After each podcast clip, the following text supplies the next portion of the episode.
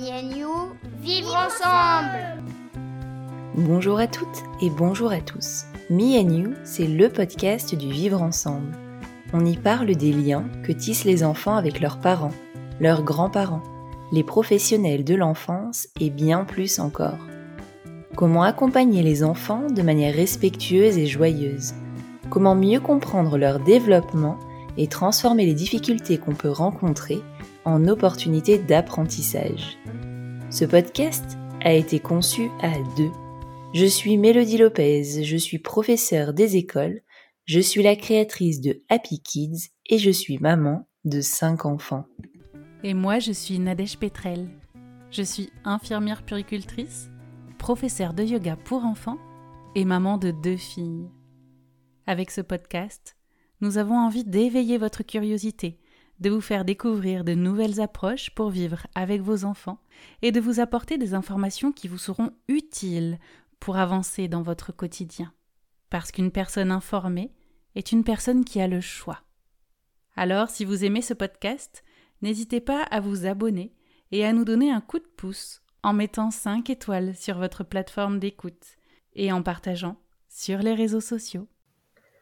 Bonjour et bienvenue dans ce nouvel épisode de la deuxième saison du podcast Me and You. Nous sommes très heureuses de vous retrouver pour vous parler d'un sujet passionnant, les besoins nutritionnels des personnes hautement sensibles. Pour nous éclairer sur cette question, nous sommes heureuses d'accueillir Bénédicte Maleki dans ce podcast. J'ai rencontré Bénédicte lors d'une formation sur la haute sensibilité avec l'Observatoire de la sensibilité et j'ai tout de suite été conquise par son expertise dans ce domaine. Bénédicte est naturopathe. Elle a créé un programme nutritionnel pour les hypersensibles et partage ses connaissances sur son blog Fais-moi croquer, ainsi que sur les réseaux sociaux. Elle accompagne les personnes qui souhaitent en savoir plus sur le lien entre les troubles digestifs et l'hypersensibilité, ainsi que les pulsions sucrées, les insomnies, les ballonnements et les risques de burn-out. Bonjour Bénédicte. Bonjour Mélodie. Bonjour Nadège. Alors j'ai rapidement décrit ton activité en introduction, mais est-ce que tu peux commencer par te présenter? Oui, bien sûr. Alors, j'ai eu une première vie professionnelle euh, d'environ d'une vingtaine d'années en entreprise, essentiellement dans le secteur de la mode, euh, des fonctions de recrutement, gestion des carrières et formation. Et j'ai basculé à 100% sur une activité autour de l'alimentation et de la cuisine bien-être en 2018. En fait, j'avais un blog de cuisine qui était un hobby que j'ai créé euh, début 2011, qui a évolué vers la cuisine saine en 2014.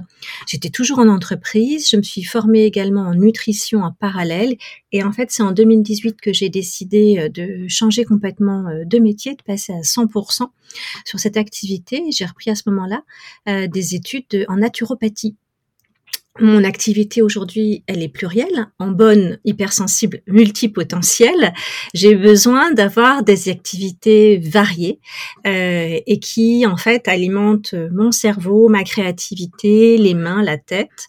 Donc, ben, je, première, ma première activité, c'est de créer des recettes euh, pour des pour mes programmes, pour des e-books, mais aussi pour des entreprises agroalimentaires qui vont avoir besoin de recettes à base de leurs produits pour leurs outils de communication. Donc là, on est sur du B2B. Euh, je rédige également des articles dans la presse, que ce soit sur la naturopathie, l'alimentation saine, le zéro déchet. J'ai aussi une casquette de styliste et de photographe culinaire euh, que j'ai acquise, euh, sur laquelle je me suis formée grâce au blog. J'anime des ateliers et des conférences en présentiel ou à distance depuis les confinements sur des thèmes comme ça peut être la gestion du stress, l'alimentation à IGBA, le microbiote, etc. J'ai euh, mon premier livre est sorti le 20 septembre. Il propose une soixantaine de recettes de poissons bienfaisantes chaudes et froides pour soutenir la vitalité, la concentration, la digestion, le sommeil, réduire le stress ou les effets du syndrome prémenstruel et de la ménopause, avec plein d'autres recettes gourmandes et saines. Euh, et il est aux éditions euh, Mosaïque Santé. Il s'appelle Infusion et boissons bienfaisantes, mes recettes healthy et gourmandes. Et puis surtout, depuis un an et demi, j'accompagne les personnes hautement sensibles pour harmoniser leur sensibilité en alignant le mental, le corps et le cœur grâce à la naturopathie, la nutrition et la psychologie positive. Waouh, c'est un parcours incroyable et surtout très très très diversifié. Euh, alors c'est vrai qu'on est euh, formés euh, toutes les trois par euh, l'Observatoire de la sensibilité. C'est un petit peu euh, notre point commun aujourd'hui. moi, j'aimerais en savoir un petit peu plus. Donc, par rapport à ton programme, tu permets à tes coachés d'équilibrer justement leur hypersensibilité avec la naturopathie. Est-ce que tu pourrais nous expliquer un petit peu les principes et les liens entre l'hypersensibilité et les troubles digestifs? Euh, Oui, bien sûr. Euh, en fait, ils sont assez multiples et globalement, de, en fait, de nombreux troubles physiques et nerveux euh, peuvent découler du fonctionnement neurosensoriel de la haute sensibilité. Après, ça dépend de chacun, de son patrimoine génétique, de son hygiène de vie, euh, de son mode de vie. Euh, donc, globalement, les troubles peuvent varier, mais j'étais ravie de que un, de pas être la seule à faire le lien entre l'hypersensibilité et les troubles digestifs. L'année dernière, en fait, il y a un professeur gastro-entérologue qui s'appelle Gabriel Perlemutter qui a écrit un livre qui s'appelle Et si la solution venait de nos bactéries, dans lequel il présente que 100% des hypersensibles souffriraient de troubles digestifs. Sachant que les troubles digestifs, ils peuvent être visibles, ils peuvent être latents. Euh, il y a des gens qui souffrent de troubles digestifs, mais qui n'ont pas, en tout cas, détecté de symptômes apparents. Et ce que présente le professeur Perlemutter, ben, ça rejoint euh, ma pratique et mon expérience à mon échelle des hypersensibles que j'ai accompagnés, qui ont tous des troubles digestifs et ou des troubles qui découlent des troubles digestifs. À ce stade, encore aujourd'hui, on ne fait pas d'études, euh, il n'y a pas encore d'études empiriques euh, scientifiques sur spécifiquement les troubles physiques euh, que rencontrent euh, les hypersensibles. On est au tout début de commencer à faire ces liens-là. Euh, donc on ne sait pas encore de la poule ou de l'œuf si c'est l'hypersensibilité qui cause des troubles digestifs ou si c'est parce qu'on aurait un terrain digestif particulier qu'on déclencherait plus ou moins de sensibilité. Ça, on ne sait pas encore aujourd'hui. Mais ce qui est sûr, c'est qu'il y a un lien entre les deux. D'une part, il y a un lien entre le cerveau et les intestins. Ils sont directement connectés et surtout ils communiquent via le nerf vague j'aime bien dire, c'est le 06, c'est la ligne directe entre le cerveau et les intestins et ils communiquent dans les deux sens. Quand l'un ne va pas bien, ça se répercute sur l'autre car l'information euh, circule via le nerf vague. Donc si on a un stress mental du cerveau, ça se répercute au niveau des intestins. Mais si on a une dysbiose, c'est-à-dire un déséquilibre des bactéries qui peuplent nos intestins. Si on a une hyperperméabilité intestinale, si on a une candidose, si on a un SIBO, cette information, elle va aussi au cerveau en indiquant il y a un problème, il y a un dysfonctionnement. D'ailleurs, là, il y a vraiment des études qui ont été réalisées qui font le lien direct entre l'état du microbiote et des intestins et la dépression, la déprime et le burn-out, euh, donc y a, là, là en revanche, on a des études qui, dépassent en fait le, cas des personnes hypersensibles. Euh, après, euh, il faut savoir que c'est plus les intestins qui parlent au cerveau que l'inverse. Sur ce nerf vague, 8 fois sur 10, je veux dire, c'est, ce sont les intestins qui appellent le cerveau plutôt que l'inverse. Donc, on pourrait dire que du coup, notre état mental notre état de concentration, notre vigilance, notre état d'éveil, euh, notre euh, notre humeur, eh bien, elle va être impactée malgré nous par l'état de notre système digestif. C'est pour ça que le système digestif est au cœur de mes accompagnements, euh, puisqu'il il va influer directement notre état émotionnel, notre capacité de résistance au stress. Après, euh, on sait que les hypersensibles vont présenter quand même de manière globale une moindre résistance au stress du fait des nombreux stimuli euh, qu'ils perçoivent ou qu'ils ressentent comme stressants. Euh, également, quand un hypersensible va ressasser ou ruminer, on sait que beaucoup d'hypersensibles euh, euh, ont, le cerveau qui adore ruminer et ressasser, ce que j'appelle remettre le dentifrice dans le tube. Et en fait, le cerveau ne fait pas la différence entre un stress qu'on est en train de vivre là maintenant et une situation passée ou imaginaire ou future stressante. Pour lui, qu'on l'imagine, que ce soit réel, qu'on le vive ou pas, c'est un stress. ça place l'organisme, en fait, ça dérègle ce qu'on appelle le système nerveux autonome qui va de lui-même nous placer en situation d'alerte face à un danger réel ou présupposé ou en, situation de sécurité.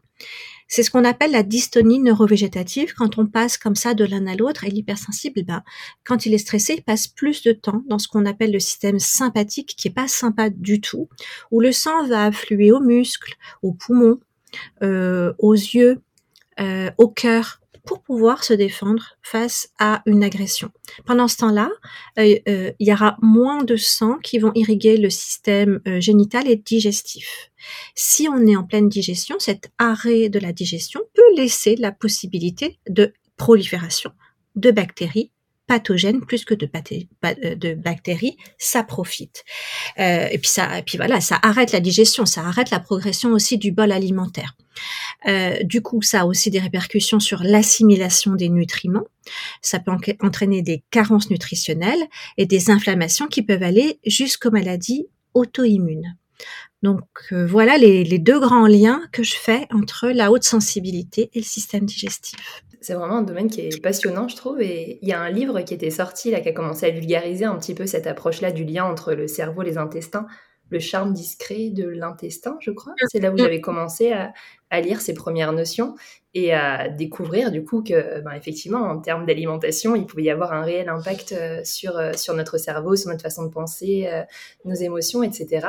Tout à l'heure, tu disais qu'il y avait des, des, troubles digestifs que l'on pouvait ressentir vraiment et qui pouvaient être visibles, et d'autres que, en fait, qui pourraient passer inaperçus si on ne le sait pas. Est-ce que tu pourrais nous partager justement quels sont les signes qui indiquent des troubles digestifs? Tout à l'heure, tu parlais alors de termes qui ne parleront pas forcément à tout le monde, de SIBO, de candidose, je crois, j'ai retenu. Est-ce que tu peux nous en dire un peu plus? Oui, alors les signaux qu'on peut avoir déjà, c'est la lenteur digestive. On devrait aller à la selle une à trois fois par jour. En deçà de ce chiffre, il y a un problème. Et il y a un problème à ne pas négliger. Et tu as beaucoup de personnes qui vont à la selle une fois de temps en temps et qui disent juste j'ai un transit lent. C'est un signal du corps qu'il y a un problème. Et même chose si on a euh, euh, si on a des épisodes de diarrhée ou d'alternance de diarrhée et de euh, constipation. si on a des ballonnements, si on a beaucoup de flatulences, si on a des remontées acides, ça, ça va être des, des signaux, je dirais, visibles. Après, tu as des signaux sourd. Euh, si tu as des troubles du sommeil, c'est directement lié en fait à l'état de tes intestins, puisque en fait la sérotonine, qui est l'hormone du bien-être, est sécrétée à 85% dans les intestins, et c'est un précurseur indispensable à la mélatonine, l'hormone du sommeil. Donc ton sommeil, il dépend déjà de l'état de tes intestins. Euh, pareil pour les pulsions alimentaires, puisque la sérotonine va aussi aider à réguler la satiété. Mais il y a des liens qui ont été établis entre l'état des intestins et la thyroïde. Donc quand on souffre d'hypothyroïdie, eh ben, il faut commencer avant de commencer à prendre des traitements substitutifs hormonaux, il faut aller commencer à travailler sur ses intestins. Quand on a des épisodes de déprime, de troubles de la concentration, de fatigue chronique, mais aussi d'allergie ou des problèmes de peau de type rosacée ou psoriasis, ça c'est le signe d'une porosité intestinale et que passent au travers des intestins euh, des éléments pathogènes, des virus, euh, des champignons, des parasites qui devraient être en fait éliminés et qui ne sont pas éliminés. Et comme ils vont se promener dans le sang, après, ils peuvent aller créer de l'inflammation quelque part. Et ils peuvent passer la barrière hémato-encéphalique du cerveau et causer la déprime jusqu'au burn-out. Et on a aussi bien sûr fait le lien entre toutes les maladies auto-immunes et l'état des intestins. Donc, si on souffre d'un des, d'un des mots indirects que je viens de citer, la première chose à aller voir, c'est l'état de ses intestins. Donc après, tu as différents types de troubles qui commencent par l'hypochloridrie à l'estomac. Euh, au niveau euh, des intestins, tu peux avoir euh, un, un SIBO, qui est une pullulation bactérienne. Tu peux avoir une hyperperméabilité intestinale, c'est quand la paroi est distendue. et tu peux avoir une candidose. Le candida albicans, c'est un champignon qui existe à l'état naturel au niveau des intestins, mais quand il migre en termes de levure, là, ça devient euh, euh, problématique. Et souvent, ils profitent de se cacher derrière des vers. Euh, on pense que c'est, tu sais, qu'on vermifuge les animaux, qu'on vermifuge les, les enfants, et que c'est un et, que c'est un, vieux truc de mamie. Et en fait, non, on, a des vers et ils cachent le, la, la candidose. Donc derrière, quand on a un des troubles, que ce soit les signes directs ou les signes indirect euh, que j'ai cité, c'est intéressant d'aller voir un praticien de santé, de faire un bilan, de passer, euh, souvent il y a des questionnaires, il n'y a pas forcément besoin d'aller euh, souffler pour détecter un, un SIBO dans des laboratoires où ces tests sont coûteux. Et de commencer ben, un changement d'alimentation et, des cures de régénération intestinale adaptées à chacun, puisque tout le monde ne coche pas toutes les cases il se trouve que moi, les hypersensibles que j'ai vus, ils cochaient toutes les cases, mais ils viennent à moi parce qu'ils ont compris qu'ils avaient une problématique. mais euh, et là, du coup, en faisant des cures de régénération euh, intestinale régulière, puisqu'il faut quand même la refaire une fois par an, euh, eh ben, on, on, a vraiment une vraie amélioration. Tu as aussi le, la prise de poids résistante, qui est aussi un des, un des un des symptômes.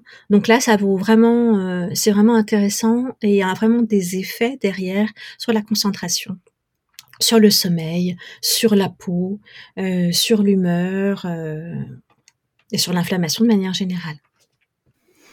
Bah, je te remercie de, citer tous ces signes et symptômes-là. Alors moi, je me retrouve dans quelques-uns. après, je sais que voilà, j'ai des soucis digestifs et qu'il faudrait que j'arrive à y remédier. Euh, mais pour l'instant, j'ai pas encore trop euh, trouvé la, la, solution qui me convenait, en tout cas à moi. Euh, J'imagine qu'il doit y avoir euh, des moyens de pouvoir remédier à, à, à tous ces troubles-là. Est-ce que toi, tu en aurais euh, quelques-uns à nous énumérer, s'il te plaît?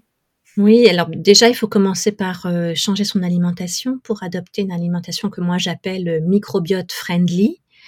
Euh, on peut commencer à, réduire, voire arrêter le café, puisque le café n'est pas du tout euh, l'ami des intestins. Euh, comme je disais, de réaliser une cure de détox, de régénération digestive avec un praticien de santé, faut pas la faire seule, il hein, faut la faire de manière encadrée et individualisée au moins une fois par an. Il faut penser à boire de l'eau pure en dehors des repas, minimum un litre d'eau. Avoir une mastication longue, aujourd'hui c'est un truc tout bête, et qui joue énormément, c'est qu'on gobe. On ne pense pas à mastiquer. Et c'est une des premières choses qu'on apprend en naturopathie, c'est euh, ce qu'on appelle l'insalivation, c'est-à-dire que tu mâches ta bouchée mais tu l'avales pas. Tu avales les sucs digestifs, tu vois, t'avales et, et tu recommences jusqu'à ce que dans ta bouche, ton aliment soit liquide. Il y a un, un moyen mnémotechnique qui dit on doit manger liquide. En plus, ça, tu prends plus de temps, tu vas bien enrober ta bouchée des sucs digestifs et ça va pas arriver en morceaux dans l'estomac. L'estomac n'ayant pas de dents, il peut pas digérer un morceau. Il peut digérer que du liquide. Donc, une mastication longue, également du mouvement physique. Je dis pas forcément du sport, mais du mouvement. Ça peut être une marche, même 30 minutes. Il faut vraiment du mouvement dans l'organisme, euh, réguler ses émotions aussi, et puis de manière globale, ben, veiller à son équilibre acido-basique. Là, c'est vraiment la base de la base. Et l'équilibre euh, acido-basique, ça se fait comment? Alors l'équilibre acido-basique, il se fait dans l'assiette, mais pas seulement.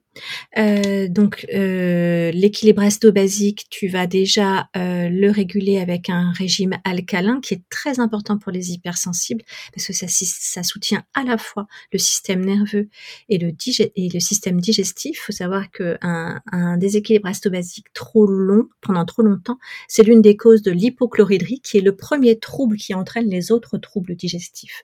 Donc on peut déjà commencer par réduire sa consommation de d'aliments acidifiants dans les aliments acidifiants, tu as euh, toutes les protéines animales, euh, tous les produits laitiers, euh, comme dont les fromages, notamment le parmesan, c'est l'aliment le plus acidifiant de tous les aliments. donc viande, poisson, tout ce qui est sucre et farine raffinée. Et augmenter euh, la part dans son assiette d'aliments basifiants, donc essentiellement des végétaux. Et il y a des moyens faciles de rajouter des végétaux dans son alimentation. C'est notamment les jus de légumes frais qu'on fait soit à l'extracteur, soit qu'on achète déjà tout fait. En plus, ça n'alourdit pas la digestion et c'est 100% de vitamines et c'est très basifiant. Euh, au-delà de l'alimentation, euh, il, faut aussi penser à éliminer les acides.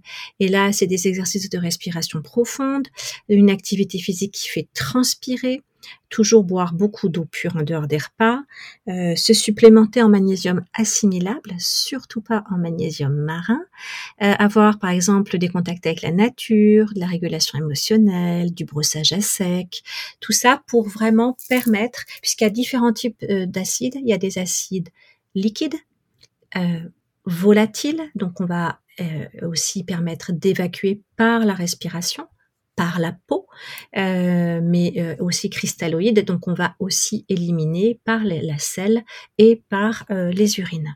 Donc c'est global. Il n'y a pas que l'alimentation qui va jouer sur l'équilibre acétobasique. Oui, oui c'est intéressant. Du coup, j'avais pas ces notions-là qu'en fait on pouvait éliminer les acides par la respiration. Tu vois, c'est pas quelque chose que j'avais en tête. Alors que, tu vois, avec Nadège, on est toutes les deux profs de yoga pour enfants, donc la respiration c'est quelque chose qu'on pratique.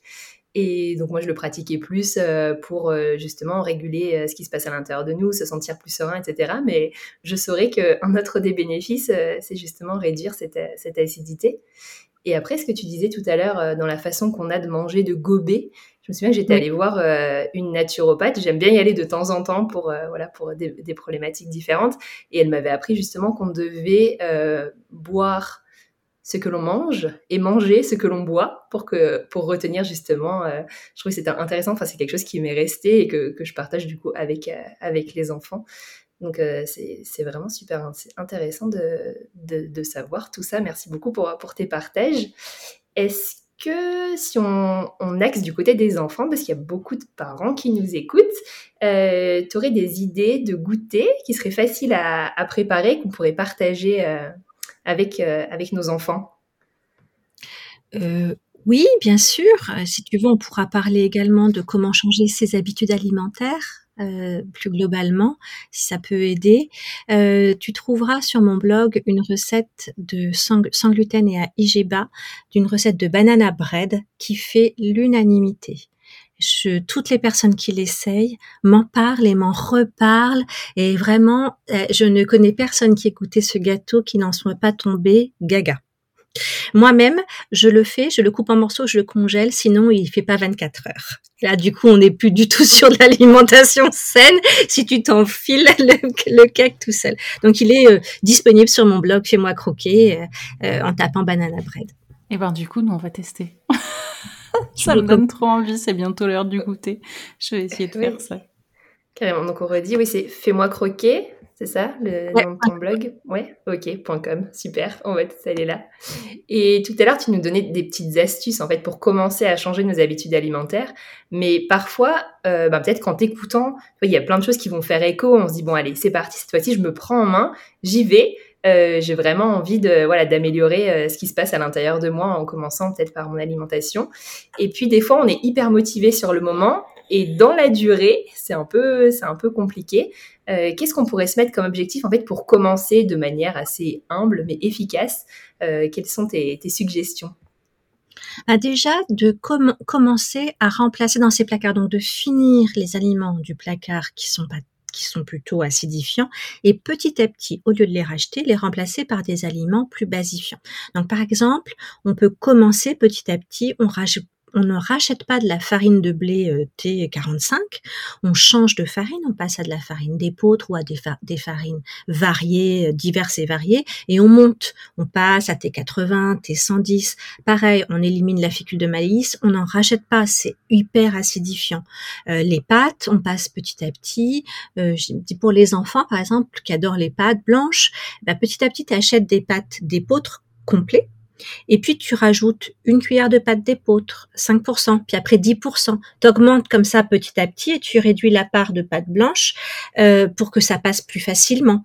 Euh, euh, vraiment, il faut y aller progressivement. Pareil pour le sucre. On termine son pot de sucre blanc, euh, on n'en rachète pas, mais on va rajouter, on va racheter soit des sucres complets, soit du sucre de coco. Mais vraiment le faire, on jette rien à la poubelle, on termine et petit à petit on remplace. On remplace, on réduit aussi petit à petit les produits laitiers et pareil, on les remplace par des produits végétaux. Aujourd'hui, il y a pléthore de yaourts végétaux, que ce soit à base d'avoine, à base de coco, à base d'amandes. Il n'y a pas que du soja, il y a plein d'autres alternatives qui sont intéressantes et euh, qui sont bonnes en goût. Donc petit à petit, comme ça, on, baisse l'un et on augmente l'autre. On change ses huiles. On arrête de cuisiner avec du beurre cuit ou d'utiliser beaucoup de margarine ou de l'huile d'olive partout. On garde l'huile d'olive pour la cuisson, mais pour l'assaisonnement, eh ben on achète une huile de colza, de lin, de cameline qui est très riche en oméga 3. C'est super important pour le cerveau, l'activité neuronale des hypersensibles. Globalement dans notre euh, société, euh, dans la consommation, à l'alimentation occidentale dite moderne, il y a beaucoup trop d'oméga 6 et d'oméga 9 et on manque d'oméga 3. Et nous, en tant qu'hypersensibles, c'est ultra important d'avoir un bon taux d'oméga 3. Je recommande même souvent d'en faire des cures en plus dans l'année, mais déjà, ça par l'alimentation, baisser les oméga 6 et les oméga 9 euh, pour réinverser euh, la tendance. Euh, alors c'est des huiles, je donne une petite astuce, une fois qu'elles sont entamées, elles se conservent au frigo. sinon, elles s'oxydent et elles se font pas non plus chauffer. Mais, par exemple, sur ton plat de pâtes, sur tes légumes, tu peux, au moment de service, tu peux napper sur un sur ton plat au moment de servir mais euh, euh, augmenter la part de végétaux mais plus de légumes que de fruits puisque le, le fruit le fructose c'est pas non plus super pour le foie euh, cru et cuit à chaque repas. Donc pareil on rajoute à chaque assiette et eh ben on va penser à se dire ah ben tiens moi mon plat euh, euh, du dimanche qu'on adore c'est poulet frites ou poulet puré ben, à côté je vais te dire ok mais tu vas faire une salade dans laquelle tu vas rajouter euh, des pleins de persil et tu vas faire un légume cuit aussi. Donc rajouter vraiment des fibres. Euh, j'adore aussi moi les, jus de légumes frais parce que c'est facile, ça se prend en entrée, ça se prend à l'apéro, on peut le faire soi-même. ça peut être aussi un jeu avec les enfants. On commence à leur mettre en faisant un mix légumes fruits, puis après on peut petit à petit quand ils sont habitués, on peut baisser un petit peu la proportion de fruits. et puis il y a beaucoup de marques aussi qui proposent des, des jus frais extraits à froid déjà tout faits. On peut aussi euh, ajouter ce que j'appelle de la superfood. Il y a le, jus d'herbe d'orge qui est euh, euh, se présente sous forme de poudre qu'on réhydrate dans un verre d'eau. Ça va soutenir la digestion, ça va aider à reminéraliser, à faire une détox douce. Mais aussi dans les super aliments, j'aime beaucoup les graines germées ajouter des, herbes aromatiques fraîches. vraiment, on peut mettre du persil. Moi, je mets du persil en grande quantité dans tout ce que je mange cru ou cuit. Euh, et puis, il y a aussi quelque chose de très important, c'est de veiller à ne pas être carencé en protéines. Moi, toutes les personnes que je vois en consultation, qu'elles soient végétariennes, euh, flexitariennes ou véganes, toutes sont carencées en protéines. Et pour les hypersensibles, il faut savoir que cette carence, elle a directement un lien sur les hormones, y compris les hormones de la sérénité et du stress. Donc, euh, quand on fait bien attention à avoir son taux de protéines, on va déjà euh, avoir baissé nos pulsions sucrées, on va avoir assez d'acides aminés pour sécréter notre sérotonine et on, va vraiment gagner en sérénité. Donc, c'est vraiment quelque chose qui est assez mal connu et vraiment important euh, et que je rencontre beaucoup quand les personnes que ce soit en disant ben moi je vais l'équilibre acido-basique je veux réduire la viande ou pour la planète ou pour les animaux je veux baisser la viande mais derrière elles vont manger euh, du fromage et juste des produits laitiers ou juste des repas de légumes non c'est pas suffisant il faut varier ses sources de protéines y compris les sources de protéines végétales. Euh, dès le petit déjeuner, il y en a plein. Il n'y a pas que le soja, il y en a, il y en a diverses. Donc euh, euh, voilà. Et surtout de pas se décourager, ni vouloir tout mettre en place en une seule fois. Changer des habitudes alimentaires, ça prend du temps. L'alimentation, il y a une énorme connotation affective. Euh, on a un lien très affectif. Il y a une, des habitudes culturelles, familiales. Donc ça ne se change pas du jour au lendemain. Et moi, j'aime bien accompagner les personnes en disant quelles sont vos habitudes, quels sont vos goûts et apprendre à twister ces recettes traditionnelles ou ces habitudes en recettes plus saines pour que ce soit euh, pour que les personnes gardent du plaisir pour que ça ressemble à leur mode de vie pour que ce soit réaliste.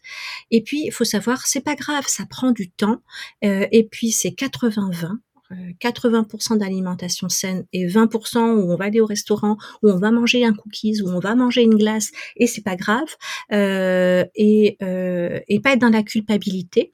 Évidemment, euh, c'est plus facile quand on se fait accompagner.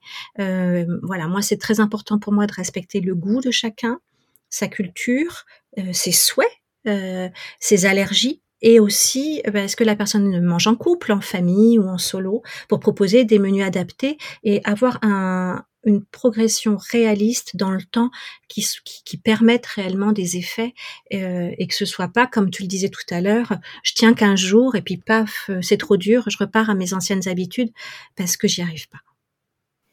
C'est hyper important ce que tu dis parce que euh, justement, enfin moi j'avais fait appel euh, à une naturopathe euh, l'année dernière et je sais qu'elle m'avait fait une sorte de programme en fait à suivre et clairement il y avait dedans rien de ce que je peux manger d'habitude et surtout c'était pas du tout adapté au fait que par exemple le soir on mange tous les quatre en famille avec euh, ben, donc euh, nos deux enfants.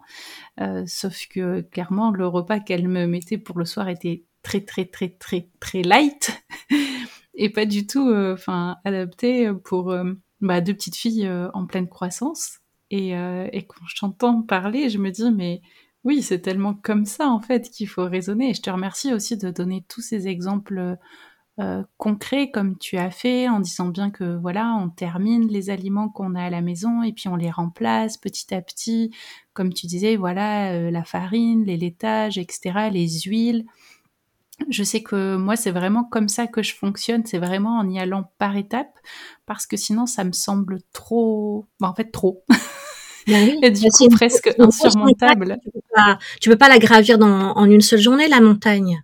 Donc il mm. faut y aller euh, étape par étape. Ouais, c'est ça. Ouais, sinon, je pense qu'après, enfin moi en tout cas, j'ai tendance à abandonner effectivement euh, au bout de quelques temps. Alors il y a quelques habitudes que, que j'ai gardées, mais euh, vraiment pas grand-chose du coup. Est-ce que tu pourrais nous dire au bout de combien de temps est-ce qu'on peut observer une amélioration euh, sur les symptômes en suivant bah, justement le programme que toi tu proposes? Alors oui, alors ça va dépendre en fait de chacun, de là où chacun part. Est-ce que la personne est habituée, elle part de pizza, pain de mie, frites, burger, vegan ou pas, hein, euh, ou alors est-ce qu'elle a déjà mis certaines habitudes saines Et d'autre part, quel est son degré d'implication? Euh, les personnes qui vont suivre vraiment à la lettre euh, euh, mes recommandations, l'expérience que j'ai, c'est que elles ont des résultats des deux à trois semaines. elles sont très étonnées parce qu'elles se sentent pas de difficulté. Elles n'ont pas faim, elles se régalent et déjà les pulsions alimentaires, le stress, déjà les pulsions baissent, le stress aussi. Elles sont super étonnées d'avoir des résultats aussi rapides. Après, euh, si c'est plus long à mettre en place, ben les résultats seront un peu plus longs. Et les résultats vont être encore plus visibles et durables avec les cures de détox et de régénération digestive, qu'elles sont un peu plus longues en fonction des personnes, ça va entre 1 et 3 mois. En général, ça fait peur, mais les retours que j'ai, c'est que c'est pas si difficile à suivre que ça. J'ai souvent euh, des maris qui du coup adoptent euh, et disent on va continuer parce que ça me fait aussi du bien à moi. Euh, j'ai un, un, un, public essentiellement féminin, même si je commence à avoir des, des, clients masculins. Donc là, les, vraiment là, pour avoir des résultats durables, faut faire les cures de détox. et là, on a assez rapidement, dépendant la cure des effets. Et comme de toute façon, on continue hein, dans l'année à à, ne pas toujours avoir une alimentation saine, à, parfois reprendre des médicaments, que l'environnement est pollué, euh, que euh, les aliments restent quand même assez euh, aujourd'hui appauvris nutritivement. Je recommande de faire cette cure une fois par an, sachant qu'après on peut l'alléger et avoir pour avoir vraiment des résultats durables. Ok, merci beaucoup. Euh, moi, j'ai une question. On enregistre cet épisode, c'est l'été. Donc, euh, moi, l'été, j'ai tendance à être pleine d'énergie et c'est plutôt agréable. Les journées sont plus longues, etc. Au moment où cet épisode va sortir, ce sera l'automne. Est-ce que euh, ce serait possible d'avoir un petit extrait de ton livre, une boisson que tu pourrais nous proposer pour retrouver un peu un regain d'énergie justement pour cette période automnale où souvent il y a plus de brouillard, où les journées sont plus courtes et plus sombres, il y a un peu moins de soleil? Est-ce que ce serait possible que tu nous partages ça? Ah, j'en ai plein parce qu'il y a beaucoup de, recettes euh, justement pour euh, pour le moral et en fonction euh, des saisons. J'aime bien pour la période automnale, moi j'aime bien les lattés.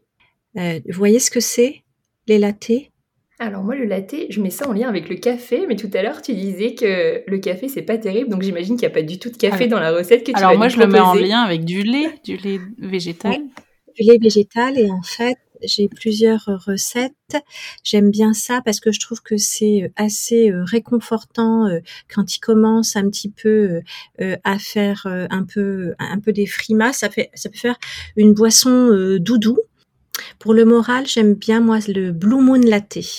C'est une boisson euh, qui est à base d'une plante qu'on trouve en Asie mais qui se commercialise de plus en plus en France qui s'appelle le pois papillon. Euh, moi, je vais ajouter un peu de feuilles de chanvre, puisque le chanvre, c'est aussi en forme d'infusion. Euh, de l'ashwagandha, c'est une, une, plante adaptogène. Et en fait, je vais faire infuser le pois papillon, les feuilles de chanvre à feu doux, dans une boisson végétale pendant quelques minutes. Après, on coupe le feu, on laisse infuser. On, on, filtre et puis on place dans un blender, on rajoute un peu de vanille, un peu de cannelle, on, on mixe dans le blender et ça fait une boisson bleutée, bleu ciel, extrêmement douce euh, et extrêmement réconfortante, qui est pleine d'antioxydants euh, et qui est vraiment euh, apaisante, qui va jouer sur la relaxe et qui peut être intéressant au moment où on a ce changement d'heure qui file le bourdon. Après, il y a plein d'autres recettes de latte et de boissons qui jouent justement sur le stress dans le livre. Donc c'est intéressant avec ou sans épices, puisque la période de l'automne, c'est aussi intéressant d'aller en Ayurveda du côté des épices. Donc euh, c'est difficile de choisir parce que j'ai plein de recettes dans le livre pour cette période. Trop bien. Du coup, je suis hyper curieuse parce que je connais à peu près aucun des ingrédients que tu as cités. Est-ce que on peut trouver ça genre en magasin bio ou il faut aller en herboristerie ou est-ce qu'on trouve euh, euh, plutôt sur le net, tu vois. Ouais, d'accord. Ok on, trouve de plus en plus facilement de plantes adaptogènes, euh, mais tu vas les trouver plus facilement euh, sur le net euh, et, on commence à trouver des infusions de chanvre en magasin bio, mais sur des e-shops c'est plus facile. Et est-ce que tu as un site internet à nous partager où on peut acheter ça? Il y, en a, plusieurs, mais sur le blog, en fait, tu as un article qui donne tout, les, tout le, shopping du livre, en fait, où, où j'ai acheté des plantes. Donc, tu peux trouver ça sur le blog il y a la sortie du livre. Je me dis que ça peut être une boisson hyper adaptée aussi pour, euh, tu sais, il y a le, le Blue Monday, le, jour le plus triste de l'année. Je crois que c'est c'était le 17 janvier là, en 2022. Alors en fait, en Blue Monday, on va tous se faire celui-là. Et puis on va changer la date du Blue Monday du coup.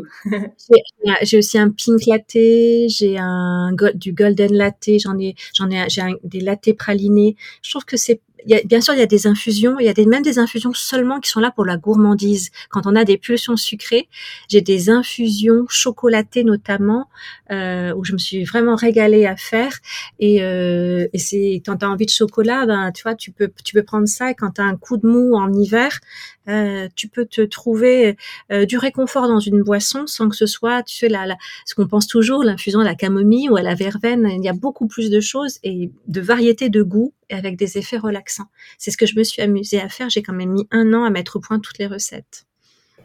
Et eh ben en tout cas, ça donne vraiment, vraiment envie euh, d'essayer. Donc euh, merci de nous partager tout ça. Est-ce qu'il y a quelque chose, Bénédicte, dont on n'a pas parlé aujourd'hui et que tu aurais euh, aimé ajouter pour les personnes qui nous écoutent?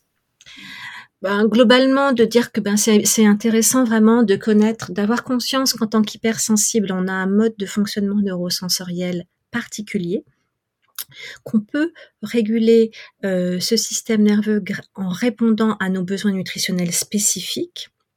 Ça va avoir une incidence sur les troubles physiques qu'on peut connaître, mais aussi sur la résistance au stress et la sérénité. Euh, moi, donc, dans le programme dont on a parlé, mes coachings, j'ai créé une alimentation anti-stress et anti-inflammatoire que j'ai spécialement conçu hein, en, fonction du fonctionnement des hypersensibles et que j'oublie pas la gourmandise, que c'est important d'avoir du plaisir dans la vie euh, parce que sinon c'est pas tenable, c'est pas un régime quoi. C'est j'apporte à mon organisme ce qui va m'aider à être en harmonie et en équilibre. Et combiner évidemment l'alimentation c'est une chose mais ça suffit pas. Il faut aussi aller du côté de ses besoins émotionnels, de quels besoins on a à, nourrir dans nos vies d'hypersensibles, euh, apprendre à poser nos limites euh, avec bienveillance pour soi et pour les autres, euh, sortir de l'hyper-empathie pour éviter que ce soit d'être la, la, proie de harceleurs, des pervers narcissiques ou des candidats privilégiés au burn-out. Donc c'est dans mon approche, il y a aussi cet, cet aspect de régulation des émotions et des énergies euh, en plus de la partie nutritionnelle, euh, pour vivre une haute sensibilité comme un atout et non pas comme un problème. Ma vision, c'est vraiment de relier le mental au corps et au cœur vraiment dans un, un objectif d'harmonie. Ça peut sembler beaucoup de choses à changer, euh, mais c'est pour ça que j'ai proposé des, des formules de, de, coaching où je tiens la main vraiment des personnes que j'accompagne euh, pour adapter à leur situation particulière, à la façon dont l'hypersensibilité se manifeste dans leur vie, à leur âge, à leur mode de vie. Euh, pour vraiment euh, basculer et changer à la fois l'énergie, à la fois les troubles physiques et à la fois être euh, plus serein. Ça ne veut pas dire que dans la vie on ne rencontrera plus de difficultés, mais on a, on sera peut-être moins perméable, moins abattu. Euh, il y, a y, a, des vrais effets, moi je le vis et je le vois au niveau de mes coachés, euh, en, résistance au stress et en sérénité et en équilibre. Et merci du coup de faire ce lien entre la tête, le corps et le cœur. Et merci aussi d'être indulgent avec nous-mêmes dans les changements, euh, parce qu'en fait, le fait d'écouter, effectivement, ça nous donne envie d'explorer cette piste, de s'y mettre à fond. Et, justement, tout nous permet de réguler un petit peu cette énergie-là en y allant pas à pas, en conservant ce qu'on a dans nos placards petit à petit, en les éliminant, en, en changeant un peu les proportions justement euh, qu'on va proposer à, nous, à notre famille. Ça, je trouve ça hyper, euh, hyper intéressant. Du coup, moi, ça me donne envie de changer quelques mécanismes que j'ai pu mettre en place là et peut-être les courses que je fais par automatisme, peut-être de prendre un temps pour me poser, me dire, ben voilà, qu'est-ce que je pourrais changer là pour, euh, ben, pour, pour accéder à ça. Donc, je pense que je vais le faire là, je vais profiter de ce temps-là. Donc, merci à toi de donner cette impulsion. Avec plaisir. Ouais, merci beaucoup parce que bah, moi aussi ça me donne envie de changer plein de choses. Donc merci. Avec, avec plaisir. Et puis, ben, si jamais vous voulez euh, rejoindre le programme ou le coaching, en fait, j'ouvre des coachings euh, collectifs. Il y a cinq places euh, par trimestre et j'ai des coachings individuels où là, je réserve trois places par euh, par trimestre. Je fais pas des gros groupes euh, pour respecter justement euh, le rythme, l'intimité et la proximité dont on a besoin en tant qu'hypersensible. Et moi, pour mon énergie, pour pouvoir à la fois continuer mes activités de multipotentiel à côté, qui me rechargent et qui me permettent de redonner de l'énergie. Donc il y a euh, exactement, ben, il, y a un, groupe qui, démarre cet automne à partir euh, de, novembre, au moment où l'épisode est, euh, diffusé. Donc vous êtes bien sûr les bienvenus. Alors, je ne sais pas vous, mais moi, j'ai appris plein de choses au cours de cet épisode, notamment tout ce qui était en lien avec l'équilibre acide-basique, qu'il est tellement important de réguler, puisqu'il est directement en lien avec euh, nos émotions et avec euh, notre bien-être. J'ai bien aimé aussi apprendre que la respiration avait un impact euh, sur l'élimination des, des, acides. Et puis ces idées de recettes, le banana bread notamment, qui a l'air assez gourmand et qu'il me tarde de tester. Et puis cette euh, infusion, euh, cette boisson doudou dont elle parle et qui est aussi présente euh, dans son livre Infusion et, boisson bienfaisante. Donc si c'est un thème qui vous plaît, n'hésitez pas à jeter un œil à son blog fais-moi-croquer.com dans lequel Bénédicte donne déjà plein plein d'idées de recettes hyper intéressantes. Et si cet épisode vous a plu, eh bien pensez à mettre 5 étoiles sur votre plateforme d'écoute puisque ça nous donne, un, un coup de pouce, ça nous permet d'avoir un peu plus de visibilité et de pouvoir partager toutes ces infos euh, qu'on a à cœur de, de partager avec vous.